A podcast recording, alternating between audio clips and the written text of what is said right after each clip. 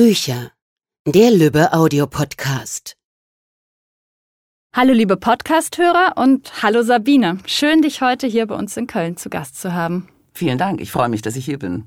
Und ich möchte die Gelegenheit nutzen und mich mit dir über Charingham und deine Arbeit als Übersetzerin unterhalten. Magst du uns kurz erzählen, wie du zum Übersetzen gekommen bist? Ja, ich fand Übersetzen eigentlich schon ganz spannend, als ich das noch im Studium gemacht habe, im Rahmen der Sprachkurse. Und dann habe ich aber erstmal eine ganze Weile was anderes gemacht. Und irgendwann habe ich dann halt nach dem etwas verspäteten Studienabschluss versucht, äh, als Übersetzerin was zu werden und habe dann erstmal jede Menge kreuz und quer übersetzt, einfach um das Handwerk zu lernen. Okay.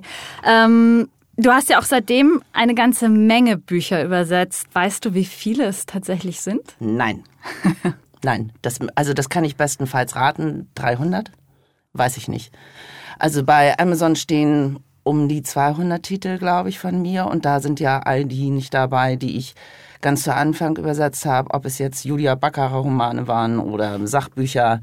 Da stand mein Name dann jeweils da, wo keiner die ISBN-Nummer nachschlägt. Und hast du ein Lieblingsgenre, das du übersetzt? Und warum?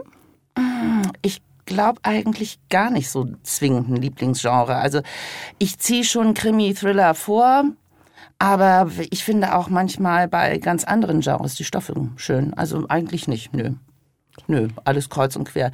Es gibt immer so Genres, da würde man gerne mal reinrichten, weil man das noch nicht gemacht hat, wie jetzt zum Beispiel Kinder-Jugendbuch, da würde ich gerne mal mich ein bisschen ausprobieren. Aber nein, ansonsten, ne. Bei Basta Lübbe bist du die Cozy Crime Expertin. Du übersetzt nämlich nicht nur Charingham, sondern auch die beiden Reihen von MC Beaton mit Agatha Raisin und Hamish Macbeth. Mhm. Was gefällt dir an Cozy Crime so gut? Ach, Cozy Crime ist einfach ein ganz sympathisches Genre, sagen wir mal. So alles ist so ein bisschen beschaulich. Äh, alles ist ja eher unblutig. Wir haben ähm, ein bisschen Humor. Wir haben schräge Gestalten, teilweise auch sperrige Gestalten. Das ist einfach sehr unterhaltsam. Es macht sehr viel Spaß. Du bist auch seit der ersten Stunde die Übersetzerin von Charingham. Da gibt es ja inzwischen 27 Folgen und zwei Romane. Mhm. Mit dieser Serie haben wir ja vor ein paar Jahren ziemliches Neuland betreten. Die Krimis sind zunächst rein digital erschienen und jede Folge hat nur so um die 130 Seiten auf Deutsch. Mhm. Dafür erscheinen mehrere Folgen pro Jahr. Wie unterscheidet sich das Übersetzen einer solchen Serie von anderen, von Romanprojekten? Ja, bei Charingham, also bei so einer Serie, die so eng getaktet ist, äh, da verwechselt man natürlich ganz anders mit dem Stoff. Man lernt die Leute kennen, sofern man das behaupten kann. Und alles wird sehr vertraut. Ja, es ist so ein bisschen, also wird so wie so eine zweite Heimat dann da unterwegs zu sein. Und Sheringham ist einfach nett. Also ich finde auch diese, äh, die, die Plotkonstruktion finde ich schön und doch, macht Spaß. Die beiden Hauptfiguren der Serie sind ja Jack und Sarah. Ähm, Jack stammt eigentlich aus New York, wo er lange als Cop gearbeitet hat. Seine Frau und er haben immer davon geträumt, nach ihrer Pensionierung auf einem Hausboot in England zu leben. Und genau das macht Jack jetzt auch in Charingham, nur leider alleine, weil seine Frau vor ein paar Jahren gestorben ist. Sarah ist nach der Scheidung von ihrem Mann in ihren Heimatort Charingham zurückgezogen. Sie ist alleinerziehende Mutter von zwei Kindern und hat ein Grafikbüro. Allerdings halten die beiden Autoren sich sehr zurück, finde ich, was das Aussehen der beiden betrifft. Wen hast du vor Augen, wenn du dich mit Jack und Sarah beschäftigst? Und welche Schauspieler würdest du bei einer Verfilmung für die Rollen von Jack und Sarah casten? Äh, ja, hm. Tja, also das Dream Team wären da sicherlich David Tennant und äh, Jodie Whittaker aus äh, Broadchurch. Ich könnte mir, also auch wenn es jetzt ein Amerikaner sein soll für Jack, wobei das nicht nötig wäre, weil David Tennant würde das auch hinbekommen, Amerikaner zu mimen, äh, da könnte ich mir auch äh, Aaron Eckhart vorstellen.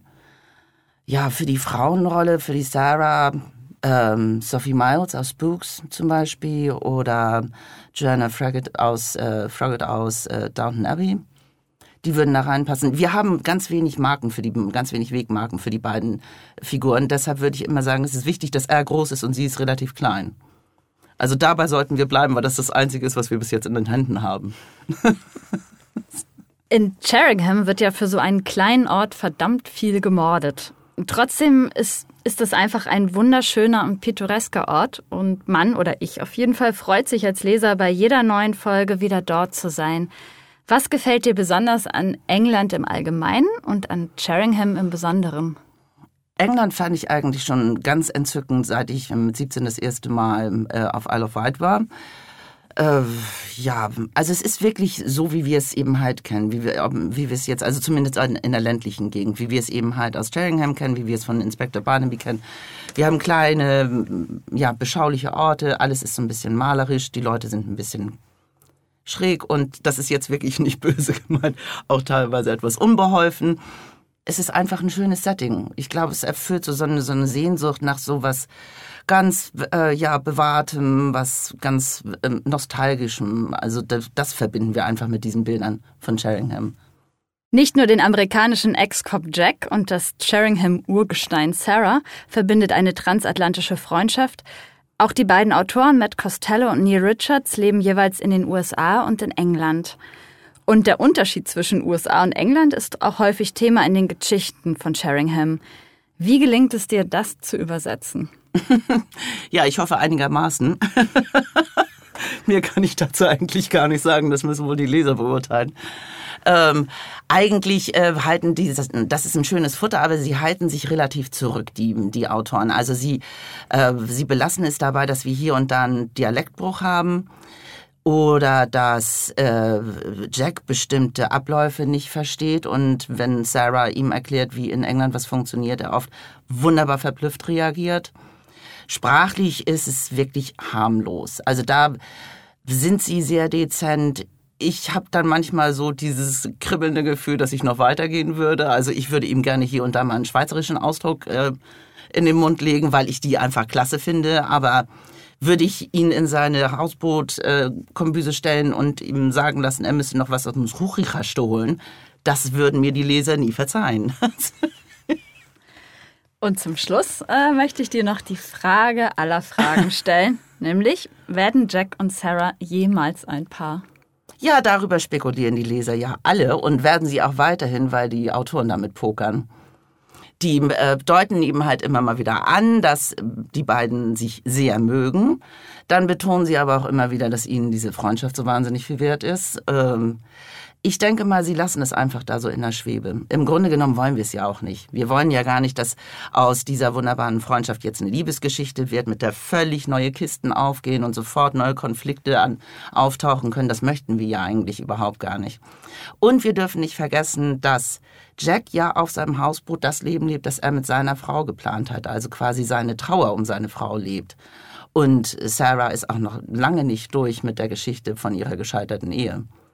Also denke ich, da können wir sogar noch eine ganze Weile so das alles in der Schwebe halten. Aber ein paar werden sie garantiert nicht. Also noch kein Happy End in Sicht. Nein. Okay.